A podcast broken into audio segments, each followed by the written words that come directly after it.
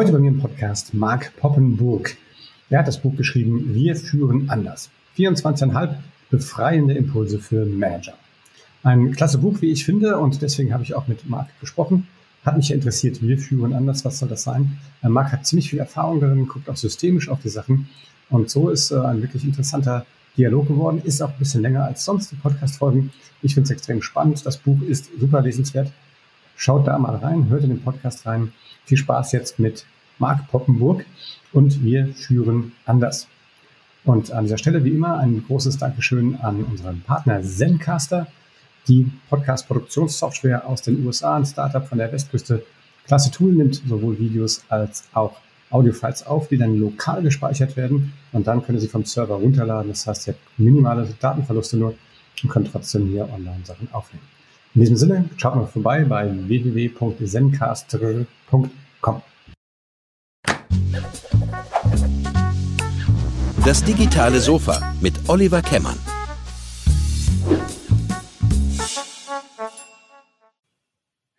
Ja, hallo, herzlich willkommen zu einer weiteren Folge von Das digitale Sofa.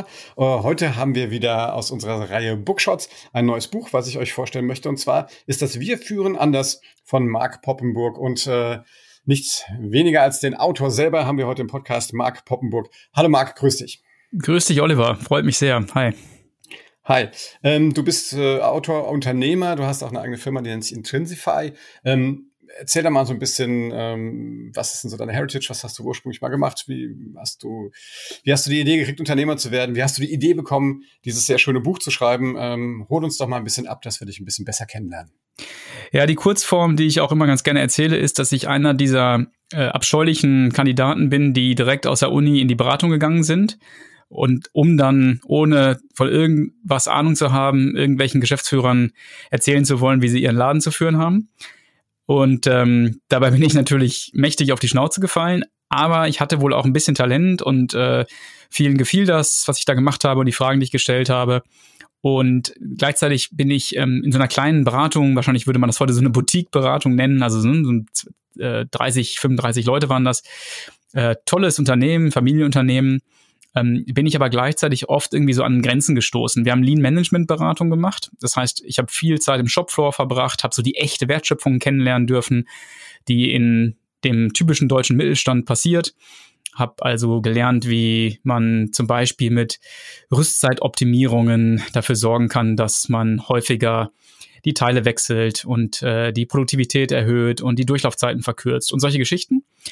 Und äh, ganz oft bin ich an ja so eine gläserne Decke gestoßen und hatte das Gefühl, dass sich vieles von dem, was wir vorhatten umzusetzen, nicht umsetzen ließ. Ähm, und ich habe das dann immer auf die Leute geschoben, dass die nicht wollen, dass die Widerstand haben, dass die irgendwie äh, veränderungsunwillig sind. Und dann kam dazu noch so eine Phase in der damaligen Finanzkrise, in der wir viel Gefälligkeitsprojekte gemacht haben. Also wir haben dann über so eine Zertifizierung es geschafft, an Projekte zu kommen, die uns ein bisschen über Wasser gehalten haben, weil es schwer war, an in Anführungsstrichen normale Aufträge zu kommen. Und das hat dann nochmal zusätzlich dazu beigetragen, dass ich mich ziemlich sinnlos gefühlt habe. Also zum einen merkte ich, ähm, unsere Ansätze sind an sich gut, aber wir stößen, stoßen da an, dauernd an irgendwelche Grenzen und so die wirklich substanziellen Veränderungen, die notwendig wären, um das Unternehmen nach vorne zu bringen. Das war nicht möglich und das gepaart dann zunehmend mit solchen Projekten, die wir eigentlich nicht wirklich akquiriert hatten, sondern wo man uns nur engagiert hat, weil wir halt äh, in der Lage waren, zertifizierte Schulungen äh, zu bedienen, ähm, hat zunehmend zu so einem Unwirksamkeitsgefühl geführt und das gipfelte dann äh, 2010 in meiner Kündigung, wo ich gesagt habe, ne, so geht's nicht weiter. Ich habe dir keine Lust mehr drauf. Ich will mich irgendwie sinnvoll fühlen. Und ich war schon immer ein Mensch, der irgendwie nach äh, den Zusammenhängen gesucht hat und danach gesucht hat, wie Dinge funktionieren und ja, schnell frustriert war, wenn ich nichts Sinnvolles getan habe. Und deswegen staute sich dann in mir zunehmend irgendwie so einen Frust darüber auf, dass ich in der Arbeitswelt nicht wirksam sein konnte. Und als ich gemerkt habe, dass ich mit diesem Frust nicht alleine bin, sondern dass es irgendwie viele gibt, die lieber freitagsabends nach Hause gehen, als montags morgens aufzustehen und zur Arbeit zu gehen. Da habe ich gemerkt, hier ist irgendwie was. So irgendwie, ähm, ich sag mal ganz pathetisch, unsere, unsere Arbeitswelt ist kaputt. Ne? Da ist, da muss was repariert werden. Und das war der Stein des Anstoßes. Und dann habe ich in absoluter äh, blutiger Naivität Intrinsify gegründet. Ähm, die ursprüngliche Idee hat, hat wenig mit dem zu tun, was wir heute machen. Ähm, ging so ein bisschen darum, irgendwie Unternehmen aufzuspüren, die moderner, weitsichtiger, ähm, mit viel mehr Eigenverantwortung ausgestatteter geführt werden und äh, die dann zu matchen mit jungen Talenten, die äh, motiviert sind und heiß sind und so weiter. Ähm, und was dabei eher so als Kollateralnutzen entstanden ist, ist ein Netzwerk von Menschen, die Spaß daran hatten, darüber nachzudenken, wie sich unsere Arbeitswelt verändert. So, das war eigentlich der Ausgangspunkt. Und um es kurz noch rund zu machen, nach ein, zwei Jahren haben wir gemerkt, wir sind da irgendwie auf einer falschen Fährte. Ähm, es gehört mehr dazu als diesen, ich sag mal, Humanisierungsbedürfnissen nachzueifern und äh, den Leuten die Arbeit netter zu machen. Also alles immer um die, die Menschen äh, sich, also quasi den, den Menschen in den Mittelpunkt zu stellen, was ja eigentlich immer gerne gesagt wird, sondern das hat viel, viel fundamentalere, systemischere Gründe, die hier eine Rolle spielen. Und das hat dann uns, mein Mitgründer Lars und mich, relativ schnell ähm, und auch ein bisschen zufällig auf die Fährte der Luhmannschen Systemtheorie geführt, also Organisationssoziologie könnte man sagen. Das war dann so unsere neue Heimat, wo wir uns äh, reingegraben haben und plötzlich öffnete sich so ein Tor zu einer Welt, die wir vorher nicht kannten und mit der sich ganz viele Probleme, die Unternehmen im Alltag erleben, erklären ließen und lösen ließen. Also warum finden so viele sinnlose Meetings statt? Warum äh, befriedigt man Kennzahlen, obwohl man irgendwie das Gefühl hat, damit kann eh kein Mensch was anfangen? Und vor allen Dingen arbeiten wir doch eigentlich sowieso an den Prozessen vorbei. Ähm, also das, was wir uns hier gemeinsam vormachen, ist irgendwie Business-Theater und das, was tatsächlich passiert, hält eigentlich den Laden am Laufen. Ähm, diese ganzen Phänomene, die sonst irgendwie wie Unsinn wirken, ergaben für mich plötzlich Sinn. Und das ist dann zunehmend gewachsen zu einer ganzen Denkwelt, einer Denkschule, die wir heute Future Leadership nennen und zu der wir sowohl beraten als auch ausbilden. Du hast gerade ähm, angesprochen, dass ihr irgendwie zu zweit gegründet habt. Habt ihr so den gleichen Hintergrund äh, ähm, irgendwie oder ähm, ergänzt ihr euch da irgendwie? Erzähl mal kurz was zu Lars vielleicht. Ja, Lars ist elf Jahre älter als ich und war damals mein Chef, also in dieser kleinen Beratungsputze. Und ähm, ich habe ihn kennengelernt als Student. Ähm, ich war ziemlich aktiv im Verband deutscher Wirtschaftsingenieure. Da war ich im Vorstand und habe mich immer dafür eingesetzt, dass wir neue Sponsoren finden. Und als Lars in Hannover, wo ich studiert habe, Vorlesungen gegeben hat, also als Lehrkraft, als Gastdozent, da habe ich ihn kennengelernt und dachte, ach, cool, Beratung suchen doch immer Talente, die versuche ich mal als Sponsor zu gewinnen. Und das war der Anfang und dann wurde er mein Chef, als ich dann gemerkt habe, ich finde den Laden toll, ich will da arbeiten. Ähm, und als ich gekündigt habe, habe ich ihm von meiner Idee erzählt und daraus entwickelte sich dann schnell ein gemeinsames Unterfangen und, und dann waren wir plötzlich Geschäftspartner und äh, die, die Chef-Mitarbeiter-Beziehung hat sich zugunsten einer äh, unternehmerischen äh, Freundschaft entwickelt, die inzwischen ja eine richtig dicke Freundschaft ist. Aber wir haben den gleichen Hintergrund. Also er war durchaus äh, lange auch ähm, gerade in diesem Lean-Management-Feld so ein bisschen mein, mein, ähm, mein Lehrmeister. Marc, du hast es eben so im Halbsatz gesagt, äh, du bist, äh, du bist Wirtschafts-, Wirtschaftsingenieur. Ähm, äh, wie, wie hat das denn dann deinen Werdegang beeinflusst? Ähm, also ich habe Wirtschaftsingenieurwesen studiert, weil ich nicht wusste, was ich studieren sollte, weil ich schon immer so ein bisschen multi interessiert war. Und dann meinte meine Mutter hier, das ist was für Generalisten. Wenn du nicht weißt, was du machen willst, mach doch das. Und ähm, und dementsprechend habe ich quasi diese Ingenieurswelt kennenlernen dürfen. Das war auch gut in Hannover. Die haben da ein paar sehr gute Institute, gerade gerade im Maschinenbau auch, ähm, habe da durchaus was lernen können und eben die wirtschaftswissenschaftliche Seite. Und insofern bin ich auch so ein bisschen ein Kind der konventionellen Managementlehre, dieser etwas mechanistisch geprägten Managementlehre, die davon ausgeht, dass man Unternehmen äh, wie eine Maschine behandeln kann, dass man Unternehmen objektiv steuern kann und dass man sie kontrollieren kann, dass man dafür nur ausreichend viele Kennzahlen erheben muss und äh, jeden Winkel der Wertschöpfung sozusagen bemessen muss und dann wird's schon was. Und an diesem Glauben hat natürlich dann so die Beschäftigung mit der Organisationssoziologie ge gerüttelt und zwar kräftig, weil ich gemerkt habe, ähm, nicht nur das Messbare zählt, sondern auch das Nicht-Messbare.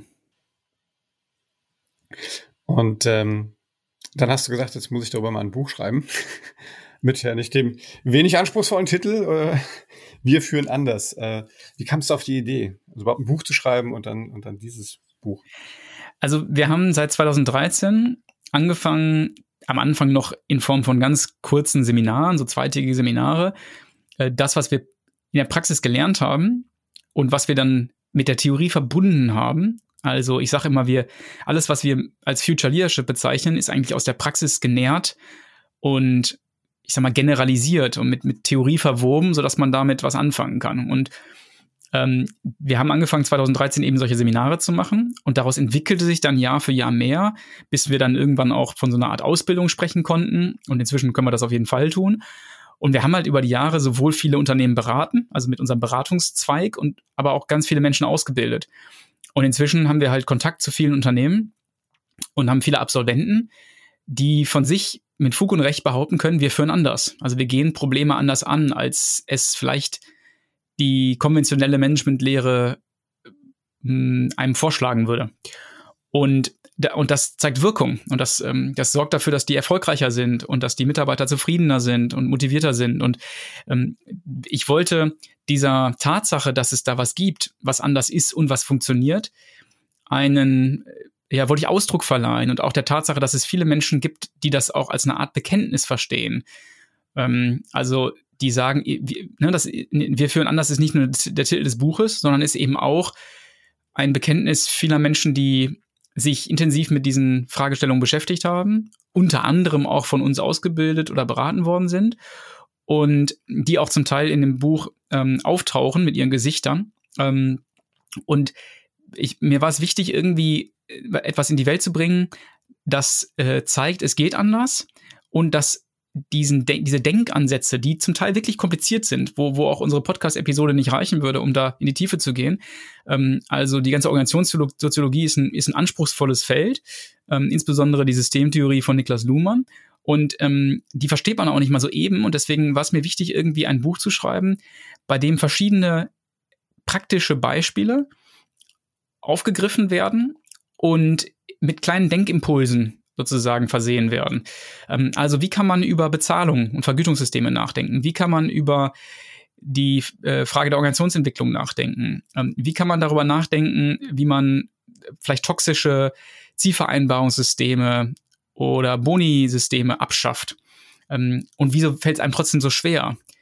Äh, ist es eigentlich wichtig, dass wir zukünftig noch Chefs haben? Oder ist diese ist diese, diese Diskussion, die im Moment viel geführt wird, irgendwie die, die hierarchielose, die demokratische Organisation, ist das eigentlich wirklich ein valides Zukunftsmodell?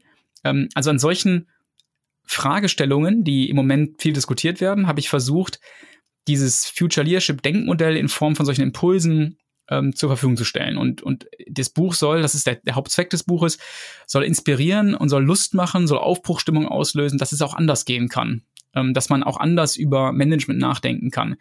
Nicht zum Selbstzweck anders, sondern weil es wirksamer ist und weil wir zeigen können, dass es wirksamer ist und erfolgreicher ist. Das, ist, das war so der, der Hauptauslöser für dieses Buch. Also für alle, wir werden es sich auch in die Shownotes mal verlinken. Ähm, was, was, was ich interessant finde, ist, es ist ja snackable, ne? wie man so schön sagt auf Neudeutsch. Ja, ja. Das heißt also, die, es gibt äh, insgesamt ähm, ich weiß nicht, 24,5 genau.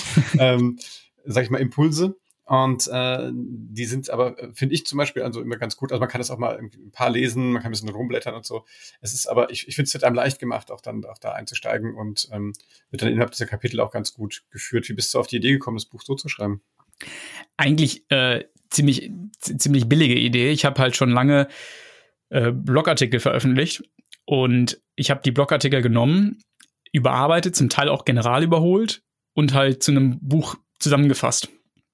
Also in, insofern ist jeder Beitrag ursprünglich mal so oder so ähnlich oder auch nur in Ansätzen ein Blogbeitrag gewesen in dem Buch. Ähm, und das sollte auch genau zu dem führen, was du gerade beschrieben hast. Das ist so ein Hinlegen und wieder aufheben Buch. Mal, mal schnappen und mal ein Kapitel auf der Toilette lesen, sag ich mal. Ne? Ähm, und das, das ist aber auch spiegelbildlich für die Art und Weise, wie unsere Teilnehmer beispielsweise in, in unserer Ausbildung äh, diesen Umgang mit dem Thema beschreiben. Die sagen, das ist ein Puzzle, am, bei dem man am Anfang nichts versteht, weil man halt nur einzelne Teile sieht. Und so langsam aber sicher, je mehr Teile man sich anschaut, so wie in dem Buch, je mehr Beiträge man liest, desto mehr ergibt sich irgendwie ein stimmiges Bild und irgendwann erkennt man das Puzzle, wenn man ausreichend viele Teile gelegt hat. Ähm, und so ist das mit dieser organisationssoziologischen Einflugschneise, die wir wählen, wenn wir auf Unternehmen schauen, die auch kontraintuitiv ist. So ist das da auch. Man, man, man greift da mal was auf, man hört da mal sowas wie Unternehmen bestehen nicht aus Menschen. So erstmal völlige Provokation, total kontraintuitiv. Und jetzt gucken wir mal, was wir damit anfangen können, wenn wir davon ausgehen, dass Unternehmen nicht aus Menschen bestehen. Und plötzlich merkt man, ah, damit kann ich was anfangen, damit kann ich Probleme anders angehen. Das hilft mir, wirksamer mit der ganz konkreten Herausforderung, die ich jetzt gerade heute vor der Nase habe, ähm, das Mitarbeitergespräch, den Konflikt zwischen zwei Abteilungen, diese, unter, diese Annahme hilft mir da anders drüber nachzudenken. Ähm, so, und das, das muss ich aber, um das denken zu können, brauche ich halt viele kleine Impulse. Und das ist der Grund dafür, warum dieses Buch auch so aufgebaut ist. Und es kam natürlich für mich dann irgendwie günstig, dass ich da schon viel Material hatte. Ja, ist ja nicht verwerflich, ne? ähm, du sagtest jetzt, oder der Subtitel quasi ist ja 24,5 befreiende Impulse für Manager. Mhm. Ja, das fand ich, das, da bin ich ein bisschen drüber gestolpert, weil ich denke, ich habe es gelesen und äh, sage, ich finde, das ist durchaus auch für, sage ich auch mal, durchaus auch für Unternehmer und und und äh, absolut ähm, äh, relevant. Also ich glaube nicht nur für für für Manager, ne? Also das das finde ich ähm, ja, hundertprozentig.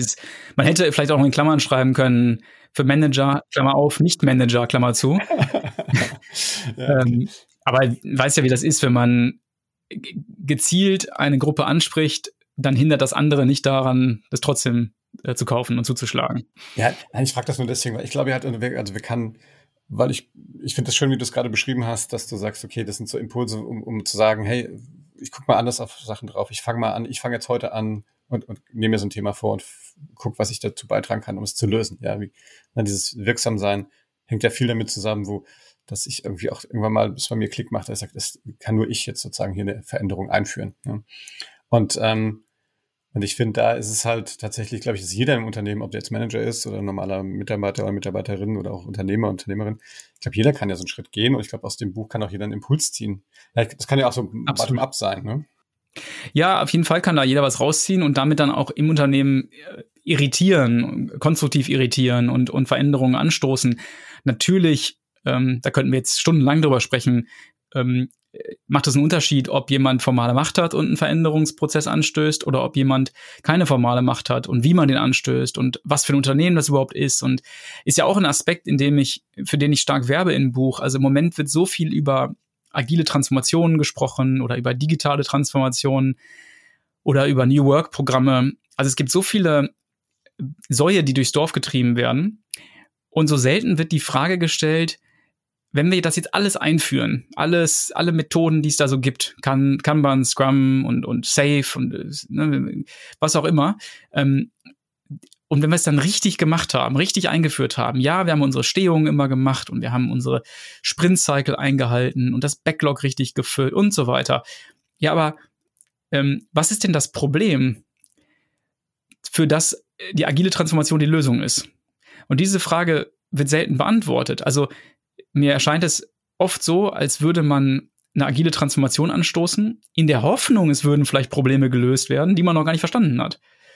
Und ähm, ich will mit diesem Buch auch so ein bisschen an den gesunden Menschenverstand erinnern. Also es gibt viele Manager, die sind, die fühlen sich irritiert. Nicht nur Manager, auch hier wieder Unternehmer, Entscheider, Nicht-Entscheider. Die fühlen sich irritiert von diesem ganzen Buzzword-Bingo, das da betrieben wird. Und die fragen sich zu Recht, brauchen wir jetzt wirklich gerade noch, noch ein Change-Programm? Muss da jetzt wirklich wieder was eingeführt werden?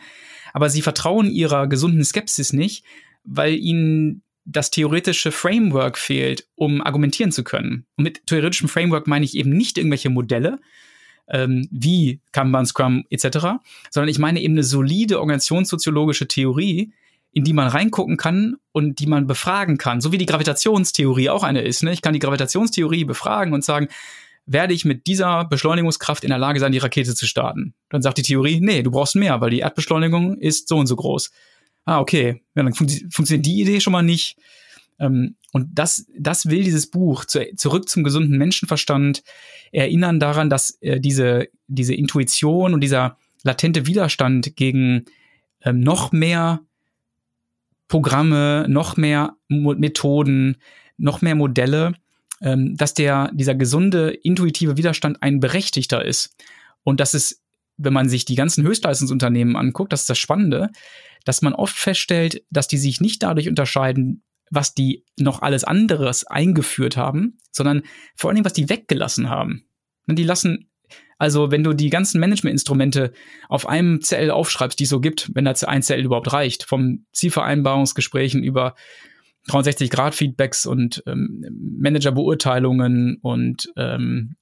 äh, äh, Mitarbeiterrekrutierungsprämien und so weiter und so fort. Und ich gucke mir so ein Höchstleistungsunternehmen an, dann beobachte ich oft, die haben nicht noch mehr davon, sondern die haben vieles davon gar nicht. Und all diese Dinge, diese, diese vielleicht heute schon fast etwas kontraintuitiven Überlegungen, ähm, die, die greife ich, oder nicht, natürlich nicht alle, aber die versuche ich in dem Buch aufzugreifen und deswegen auch befreiende Impulse, weil viele, die das lesen oder die an unserer Ausbildung teilnehmen, die sagen, ich fühle mich jetzt entlastet von dieser Bürde, so viel Management-Bullshit zu spielen. Ich, ich, ich habe jetzt wieder ich habe mich wieder daran erinnern dürfen, ähm, dass ich meinen klaren Verstand nutzen kann. Und jetzt habe ich noch eine Theorie, die mir dabei hilft, genau das zu tun. Die, also ich glaube, also meine, meine Hypothese äh, slash Erfahrung ist ja, dass ich glaube, dass eine Organisation, ich glaube, muss sich erst transformieren, um überhaupt andere Tools einsetzen zu können. Ich glaube, in einer, in einer orangene nach La Lune orangene Organisation äh, irgendwie äh, agile Prozesse einzuführen, funktioniert ja eigentlich per se schon mal gar nicht. Ne? Also ich glaube schon, dass, dass man dann, dass man da irgendwie erstmal anfangen muss, auf der, ne, äh, eben, das ist jetzt nicht technische Ebene genannt, äh, solche Sachen erstmal die Leute überhaupt erstmal in die, in die Lage zu versetzen, sowas zu machen. Ja, das, ähm, da bin ich, glaube ich, nicht ganz deiner Meinung. Ähm, okay. Aber das ähm, ist auch die Frage, wie, wie groß das Fass ist, das wir aufmachen wollen. Also ähm, ich halte zum Beispiel von Lalous Beispielen, die er beschreibt und auch von seinem Buch sehr viel, aber von der Theorie, Theorie in Anführungsstrichen, die dahinter steckt, überhaupt nichts. Ähm, das ist nämlich für mich keine Theorie, sondern es ist eine fast schon Ideologie, weil sie eben äh, den Organisationen eine eingebaute äh, Lern- oder Entwicklungspfadabhängigkeit unterstellt. Und das ignoriert eigentlich alle evolutionstheoretischen Instrumentarien, die wir in der Organisationssoziologie nutzen, um zu erklären, warum Organisationen sich so und nicht anders verhalten. Also das ist sehr inkompatibel eigentlich mit dem gegenwärtigen Stand der Soziologie ähm, und mit der Frage, wie verhalten sich eigentlich soziale Systeme, egal ob es jetzt Unternehmen sind oder Familien oder die Gesellschaft als Ganzes. Ähm, und deswegen ähm, aber wie gesagt, das sind jetzt so viele, da könnte man jetzt über so viele Einflugschneisen reinkommen. Ähm, wie verändert man Unternehmen eigentlich richtig? Äh, was ist überhaupt, was ist der richtige Ansatz? Ähm, äh, hängt natürlich auch stark davon ab, mit was für einem Unternehmen ich zu tun habe, wo das gerade steht. Und, und deswegen kann man dann über Umwege vielleicht doch wieder zu einer ähnlichen Überzeugung kommen. Ähm, ne, du hast gesagt, das hängt ja davon ab, mit was für einem Unternehmen habe ich zu tun. Da würde ich sofort einen Haken dran machen.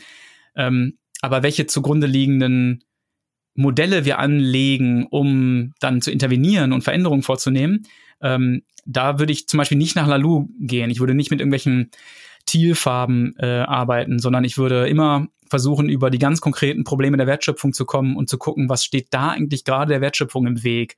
Ähm, und das ist natürlich hochgradig individuell. Okay, das, das, äh, da mache ich den grünen Haken dran. ähm, du hast immer von, von Hochleistungsunternehmen äh, gesprochen. Das finde ich ein spannendes Wort. Äh, was für Unternehmen meinst du damit? Hast du da mal ein Beispiel für uns? Höchstleistungsunternehmen sind die Unternehmen, die den Marktdruck erzeugen, unter dem dann andere leiden. Also es wird ja immer so, wird ja manchmal so landläufig gesagt, dass äh, heute so ein hoher Marktdruck entsteht. Aber der Markt ist ja nicht irgendeine gottgegebene Instanz, sondern irgendwer muss ja diesen Druck auslösen. Und das sind die Unternehmen, die es schaffen, in kürzerer Zeit mehr Innovation mit höherer Qualität und günstigeren Preisen anzubieten. Ähm, also Unternehmen, die in diesem Sinne vielleicht angepasster sind an die, ähm, an die hohe Dynamik, die also Dynamik robuster sind, die mit Dynamik besser umgehen können. Und mit Dynamik meine ich immer die, die, ähm, das Maß der Überraschungen, das in einem Markt auftritt. Also wenn ich vergleiche das manchmal mit dem einsamen Strand, wo irgendein ein Eisdeal, äh, ein, ein Eishändler seinen, seinen, seinen Anhänger aufschlägt und sagt, hier, ich verkaufe jetzt hier mal Eis. Und wenn das die erste Eisdiele ist an diesem einsamen Strand, ähm, dann gehen natürlich alle sofort zu dieser, zu diesem Eishändler und kaufen da ihr Eis. Und was der für ein Eis anbietet, ist eigentlich scheißegal, weil endlich ist mal jemand da, der Eis hat. Ne, dann, ob man dann jetzt Schokolade, Vanille und Erdbeere und sonst nichts anbietet oder ein paar Geschmäcker mehr, ist eigentlich Wumpe. Jetzt kommt der zweite und sagt, er beobachtet das Geschehen, sieht das, da laufen alle hin, das kann ich besser. So. Jetzt geht der dahin, macht das Gleiche, aber eben ein bisschen besser. Und jetzt fangen die Leute an, zu dem zu gehen. Jetzt kommt der dritte. Jetzt sind da schon drei Eisverkäufer und der ähm, macht es noch ein bisschen besser. Weil der es besser macht, verursacht der Marktdruck. Um überhaupt in dem Spiel dabei bleiben zu können, müssen die anderen aufholen und müssen irgendwie selber Innovationen diesen Innovationen entgegenstellen. Ähm, und Höchstleistungsunternehmen sind immer diejenigen, die den Druck erzeugen, unter dem die anderen leiden. Und, ähm, und das schaffen sie typischerweise dadurch, dass sie nicht so, ich sag manchmal, nicht so verkalkt sind, nicht so, ähm, in vielen Unternehmen wird halt kaum noch gearbeitet, sondern es findet vorrangig Beschäftigung statt, weil alles überbürokratisiert ist. Es gibt viel zu viele interne Referenzen, wie wir das nennen. Ähm, viel zu viele Methoden, auf die die Mitarbeiter ihre Aufmerksamkeit lenken müssen, anstatt an den eigentlichen Kundenbedürfnissen zu arbeiten. Viel zu viele Schnittstellen, die nichts mit dem eigentlichen Geschehen im Markt zu tun haben ähm, wo dann Silo-Interessen auftreten. Und das kann man lösen, das Problem, indem man mit dem Organisationsdesign dafür sorgt, dass die äh, Freiheitsgrade steigen, dass die Komplexität ansteigt, nicht abnimmt. Oft wird ja gesagt, wir müssen Komplexität reduzieren. Das ist Quatsch. Man muss Komplexität aufbauen, damit man der Vielfalt des Marktes äh, eigene Vielfalt gegenüberstellen kann. Also mehr Lösungen, mehr Eis Eissorten, mehr bessere Hörnchen oder wie, wie nennt man das, bessere Waffeln, ähm, äh, günstigere Preise, höhere Qualität und so weiter. Und das hat viel mit dem Organisationsdesign zu tun. Und Höchstleister sind für uns die Unternehmen, die in der Lage sind, diesen Druck auszuüben. Das heißt, das ist keine ähm, abstrakte Spezifikation. Also ich kann jetzt nicht hingehen und sagen, wenn du die Methoden X, Y und Z eingeführt hast, dann bist du ein Höchstleister, sondern ich kann ein Unternehmen immer nur als Höchstleistungsunternehmen bezeichnen, im Kontrast zu seinem unmittelbaren, relevanten Wettbewerb, also dem, dem Markt. Ähm, so würde ich das äh, definieren, diesen Begriff der Höchstleistung. Hm. Hast du mal ein Beispiel, ein Beispiel Firma, die, wo du sagst, die, die, die sind so ein, ein Höchstleistungsunternehmen? Ja, so, so, eine Unternehmung wie WL Gore beispielsweise, die nennen wir oft, die äh, unter anderem Gore-Tex herstellen, also Textilhersteller äh, oder Handelsbanken, äh, Svenska Handelsbanken aus Schweden, erfolgreichste europäische Bank seit Jahrzehnten, ähm, die zum Beispiel, das macht, macht sie so bemerkenswert in der Bankenbranche, die seit Jahrzehnten vollständig auf zentral erzeugte Produkte verzichten. Also die lassen ihre Filialen selber marktgerechte Produkte entwickeln und jedes, jede Filiale ist, wenn man so will, eine Art äh, eigenes Unternehmen im Unternehmen, hat eine Art Bilanzhülle. Und damit erhöhen sie die Komplexität, die das Unternehmen dem Markt gegenüber anbieten kann. Und WL Gore macht das ähnlich. Bei WL Gore wird immer, wenn eine Fabrik die Größe von ungefähr 150 Mitarbeitern erreicht, ähm, also dicker Daumen natürlich nur, ne, ähm, dann wird äh, Zellteilung betrieben. Also man, man macht keine Abteilungen, äh, das ist ja der typische Reflex, das Unternehmen wächst, also lass uns mal Abteilungen einführen. Aber Abteilungen sind immer funktionale, ähm, also folgen immer einer funktionalen Differenzierung. Okay, ihr kümmert euch jetzt um, ich sag mal, die Fertigung und ihr kümmert euch jetzt um die Montage oder ihr kümmert euch um das Marketing und wir kümmern uns um den Vertrieb. Ähm, was WL Gore macht, ist, die sagt, nee, äh, wir trennen das Unternehmen nicht funktional, sondern wir teilen den Markt auf. Also diese Fabrik, die macht jetzt von dem bisher beackerten Markt die eine Hälfte und die jetzt neu gegründete Fabrik, gerne auch auf der anderen Straßenseite, ähm, die macht einen anderen Teil des Marktes. Also hat, äh, ne, also erzeugt andere Produkte, aber ist in sich wiederum funktional integriert. Also in einer Fabrik sind alle Kompetenzen vorhanden, um die Probleme des relevanten Marktsegments selber ähm, bearbeiten zu können. Und da sagt natürlich jeder traditionelle Betriebswirt, seid ihr verrückt? Äh, da gehen doch die Stückkosten durch die Decke. Das ist doch unwirtschaftlich. Wo sind die Synergieeffekte? Wo sind die Effizienzgewinne? Und was dabei eben verkannt wird, und das ist ein Eckpfeiler des neuen Denkens, könnte man sagen, ähm, was dabei verkannt wird, ist, dass Wirtschaftlichkeit nicht nur durch Effizienz erreicht wird, so wie das vor 180 oder auch vor 70 oder 60 Jahren noch der Fall war, sondern dass Wirtschaftlichkeit eben heute auf viele Faktoren angewiesen ist. Flexibilität zum Beispiel, ähm, natürlich schon lange Qualität, aber auch Image, aber auch äh, Servicegrad und viele andere. Und ähm, es ist sozusagen die Synergieeffekte, die man heben würde, dadurch, dass man eine effiziente, stromlinienförmige, pyramidale ähm, Standardorganisation baut, die überwiegen nicht mehr die Vorteile, die man sich durch so eine Netzwerkstruktur äh, ähm, erarbeitet. Und das zeichnet solche Unternehmen wie WL Gore beispielsweise aus. Und da gibt es viele, viele Beispiele, auch in Deutschland. Hm. Ähm, aber wenn, das, wenn, du das so beschreibst, würde ich das sagen, aber im Gegenteil, du reduzierst doch Komplexität, indem du das, das Mutterunternehmen nicht weiter wachsen lässt, oder? Ja, du hast recht. Also du, du erhöhst und verringerst Komplexität, könnte man sagen. Ähm, also die, wenn der Markt vielfältige Ansprüche hat und das Unternehmen anfängt, möglichst viele, also das Effizienz zu bewältigen, dann musst du ja eigentlich nach vielen Aufgaben suchen im Unternehmen und die zusammenpoolen. Das ist ja der klassische Weg, mit dem, mit, dem man versucht, Effizienzgewinne zu heben. Also alles, was irgendwie was mit Einkauf zu tun hat, in einer Abteilung. Alles, was irgendwie was mit Fertigung zu tun hat, in einer Abteilung. Idealerweise über ähnliche Ressourcen oder die gleichen Ressourcen laufen lassen. Da brauchen wir weniger Maschinen, die sind höher ausgelastet und damit sinken unsere Stückkosten. Ähm, damit verringere ich aber auch die Komplexität. Also sprich, das Maß der Vielfalt und Flexibilität, dass ich dem Wettbewerb, äh, Entschuldigung, den Kunden anbieten kann. Und was W, ne, was W Gore macht, ist halt, erhöht eigentlich die Marktoberfläche, erhöht die Vielfalt, die man anbieten kann und damit auch die Komplexität. Ja klar, aber organisatorisch gesehen äh, verringert er, also er, er schafft er nicht mehr unnötige Strukturen, was du eben auch gesagt hast. Ja, du hast recht, genau. Also in jeder einzelnen Fabrik ist dann wieder, ist es überschaubarer, ja.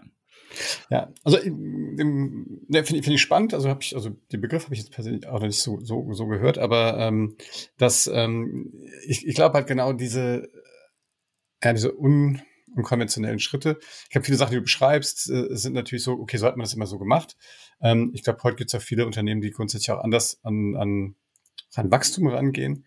Ich glaube, das ganze Thema, ich weiß nicht, das führt jetzt wahrscheinlich wirklich zu lange, aber ich glaube, diese, den Menschen einen Grund zu geben, dort zu arbeiten, also diese purpose-driven Geschichten, ja, und auch, auch den Menschen in der Organisation einfach mehr in den Vordergrund zu stellen oder auch, ne, was zum Beispiel, glaube ich, mein Müsli macht, ne, die keine, die sozusagen so funktionale Organisationen bilden, ne, die nicht mehr, also, oder aufgabenbezogene Organisationen bilden und so Kreise. Ich glaube, da gibt es ganz, ganz viele spannende Sachen, äh, die, die da heute passieren. Ähm, aber ich muss sagen, also ich finde das ex extrem spannend. Also dein, dein Blick so drauf ist ja äh, ähm, durchaus jetzt nicht, sage ich mal, äh, New Work Mainstream, ne? nee, das würde ich auch sagen. Und die, die entscheidende, wenn ich das vielleicht noch kurz ergänzen darf, die, die, die entscheidende Unterscheidung, die in dieser New Work-Szene fehlt, ähm, ist die zwischen ähm, ideologisch motivierten Maßnahmen und den wertschöpfungs- oder wirtschaftlich motivierten Maßnahmen. Also die New Work-Szene, ich spitze das jetzt ein bisschen plump zu, die sagt, ähm, wenn wir Arbeitsumfelder schaffen, in denen die Mitarbeiter mehr Freiheiten haben und selber entscheiden können, dann wird's besser. Ähm, und das ist mir zu einfach. Ist, also natürlich ist, ich unterstelle der New Work-Szene nicht, zumindest nicht der ganzen, dass es denen nur um Obstkörbe und Kickertische und ähnliches geht. Das ist schnell geschwätzt, dass das Quatsch ist oder nur oberflächlich hilft, ist klar. Ähm, aber diese diese ganze Kiste mit Mensch im Mittelpunkt, die ist gefährlich, weil ähm, die Wertschöpfung muss im Mittelpunkt stehen. Das klingt kühl und klingt abgebrüht und klingt kapitalistisch, aber es hat eine, eine, eine, eine tiefere ähm, Folge. Denn wenn ich die Wertschöpfung in den Mittelpunkt stelle, wenn ich mich mir also konsequent die Frage stelle, was muss weg, damit den Leuten keine Hindernisse in den Weg gelegt werden, wenn sie arbeiten. Wenn ich das tue, dann erreiche ich damit als Kollateralnutzen immer auch eine höhere Mitarbeiterzufriedenheit. Warum? Weil Leute wirksam sein wollen, weil die, das Verhältnis zwischen beschäftigt sein und irgendwelchen internen bürokratischen Monstern gerecht werden und echte Arbeit zu leisten, wirksam zu sein, mit anderen zu kollaborieren und Kundennutzen zu schaffen. Je höher das Verhältnis in, zugunsten des Letzteren ausfällt, desto höher ist automatisch die Zufriedenheit. Das heißt, wir fokussieren in unserer Arbeit auf die Wertschöpfung, damit unter anderem als, als Folgeerscheinung, als angenehme Nebenwirkung ähm, die Menschen davon profitieren. Und äh, viele, längst nicht alle, aber viele in der New Work-Szene ähm, rollen das Pferd von hinten auf oder wie sagt man, also so ähm, gehen das quasi falsch an, weil sie sagen, lass uns doch den Leuten einfach Mitbestimmung geben. Und dann wird's auch besser. Aber das, Land, das endet leider oft, das habe ich oft beobachten dürfen, in Partizipationstheater oder Gebot, ähm, wo dann irgendwie alle das Gefühl haben, sie sollen mitreden dürfen. Und hinter dem Rücken dieser offiziellen Partizipationsrunden ähm, wird dann wieder das gemacht, was sich wirklich sinnvoll anfühlt, nämlich dass einzelne pragmatische Entscheidungen treffen. Also will sagen, es ist erstens nicht ganz so einfach und diese New Work-Szene ist durchzogen von einem, einem ideolog ideologischen Motiv, das sie verblendet. Nämlich diesem Motiv, es muss unbedingt für die Menschen besser werden. Und das steht der Erkenntnis im Weg. Das ist so mein Plädoyer. Ja, ich würde sagen, das lassen wir mal an der Stelle so als Schlusswort stehen, finde ich. ähm, nein, aber ich finde, äh, ich hätte Lust, für das, dass, dass wir das nochmal weiterführen. Ich glaube, man braucht da wirklich ein bisschen, ähm, ich glaube auch, um auf, der, auf, dem, auf dem Level mitzudiskutieren, wahrscheinlich auch ein bisschen mehr Ahnung auch von Kollegen Luhmann. Ähm, und äh, aber ich würde sagen, wir, wir, haben, wir wollten ja eigentlich über dein Buch heute sprechen und ähm, ich glaube, das ist ein guter Einstieg, einfach mal, um in, auch in deine Denke da reinzufinden. Ähm, wenn man dich jetzt mal persönlich irgendwie ähm, gewinnen möchte, ansprechen möchte, wie, wie nimmt man am besten Kontakt zu dir auf? Ähm, ich treibe mich viel auf LinkedIn rum, da, da poste ich relativ viel. Jetzt die letzten zwei, drei Wochen etwas weniger, aber grundsätzlich bin ich da ähm, relativ umtriebig. Und da erreicht man mich auch. Ansonsten, ähm, wenn ich ein bisschen Werbung machen darf, natürlich auch gerne in unserer, in unserer Ausbildung, ähm, Intrinsify-Ausbildung, in der wir diese Future Leadership-Lehre eben ähm, vermitteln. Ähm, genau. Und ich bin ich bin ansonsten ja, über meine eigene Website, markpoppenborg.com, bin ich erreichbar. Ähm, eigentlich relativ, relativ einfach. Wie, wie führt ihr bei Intrinsify? Kurze, kurze, kurze knackige Antwort. Äh, auch anders. oh, das wäre die kurze, knackige Antwort. Nein, also, ja, wir machen, also, ähm, das ist ja auch so eine Erkenntnis. Es ist ja nicht, äh, es ist halt eben nicht so einfach und man fällt selber auch auf die Nase und lernt dabei weiter. Und wir haben auch schon, sind auch schon in Tretminen ge getappt. Ähm, aber wir versuchen diesen Prinzipien auch zu folgen. Wir versuchen kleine, schlagkräftige Mannschaften zu etablieren, die nah am Markt sind, die äh, autonome Entscheidungen treffen können.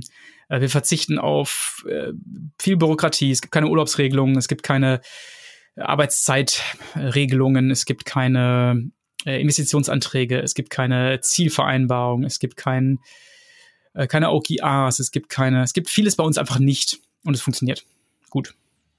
Wie, viel, wie viele Mitarbeiter hast du? Das genau, das ist eine wichtige Frage, weil wir sind überhaupt nicht vergleichbar mit irgendeinem großen mittelständischen Unternehmen. Wir haben jetzt gerade 16, glaube ich. Ja, ja man findet. Also ich habe da auch schon vor, vor einem Mitarbeiter, einer Mitarbeiterin.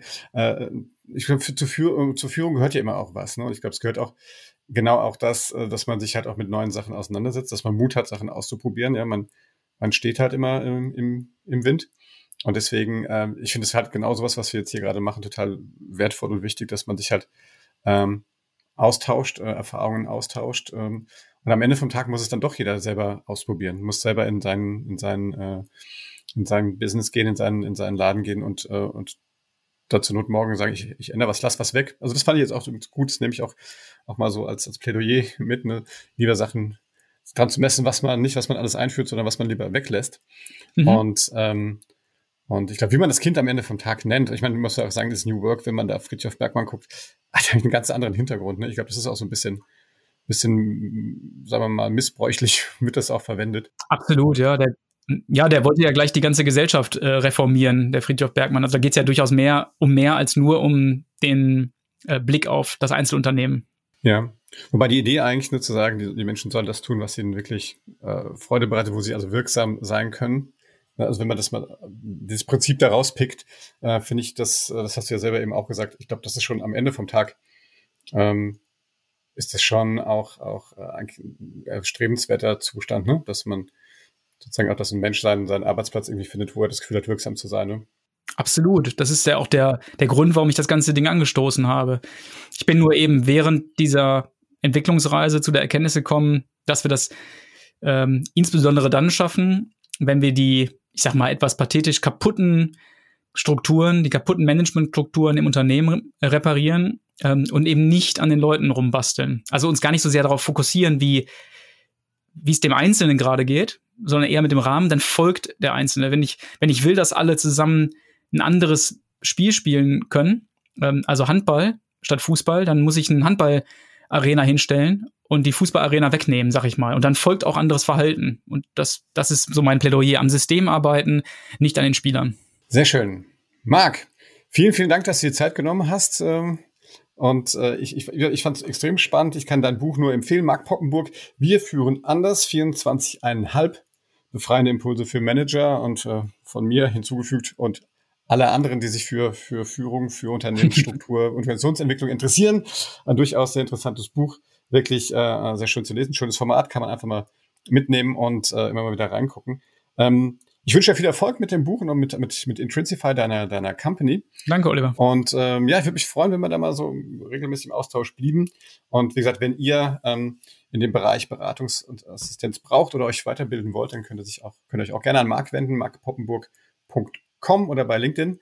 Ähm, ja, Marc, vielen Dank. Äh, ihr sitzt in Berlin, ne? Aktuell, oder? Wir haben da offiziell unseren Briefkasten sozusagen, aber wir sind ein völlig virtuelles Team. Ja, dann, äh, wo immer du gerade sitzt, wünsche ich dir. In was. Südengland. In Südengland, im Ernst? Ja, cool. Ja, ich wohne hier. Ja, direkt an der Küste mit Blick aufs Meer. Das ist sehr großartig.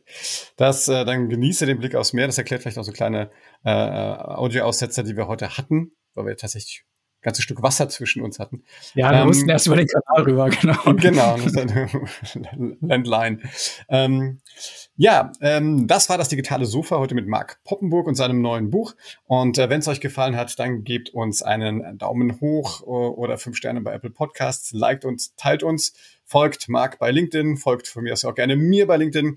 Ähm, ich bedanke mich bei unserem Partner Zencaster, die uns hier tatkräftig unterstützen, dem ähm, klasse Aufnahmetool für Podcasts und Videos. Und äh, ja, bleibt also nicht mehr zu sagen als äh, lest das Buch von Marc ähm, und ähm, bleibt gesund. In diesem Sinne, Marc, mach's gut. Schöne Grüße. Bye bye nach Südengland. Danke, Oliver. Bis bald. Ciao.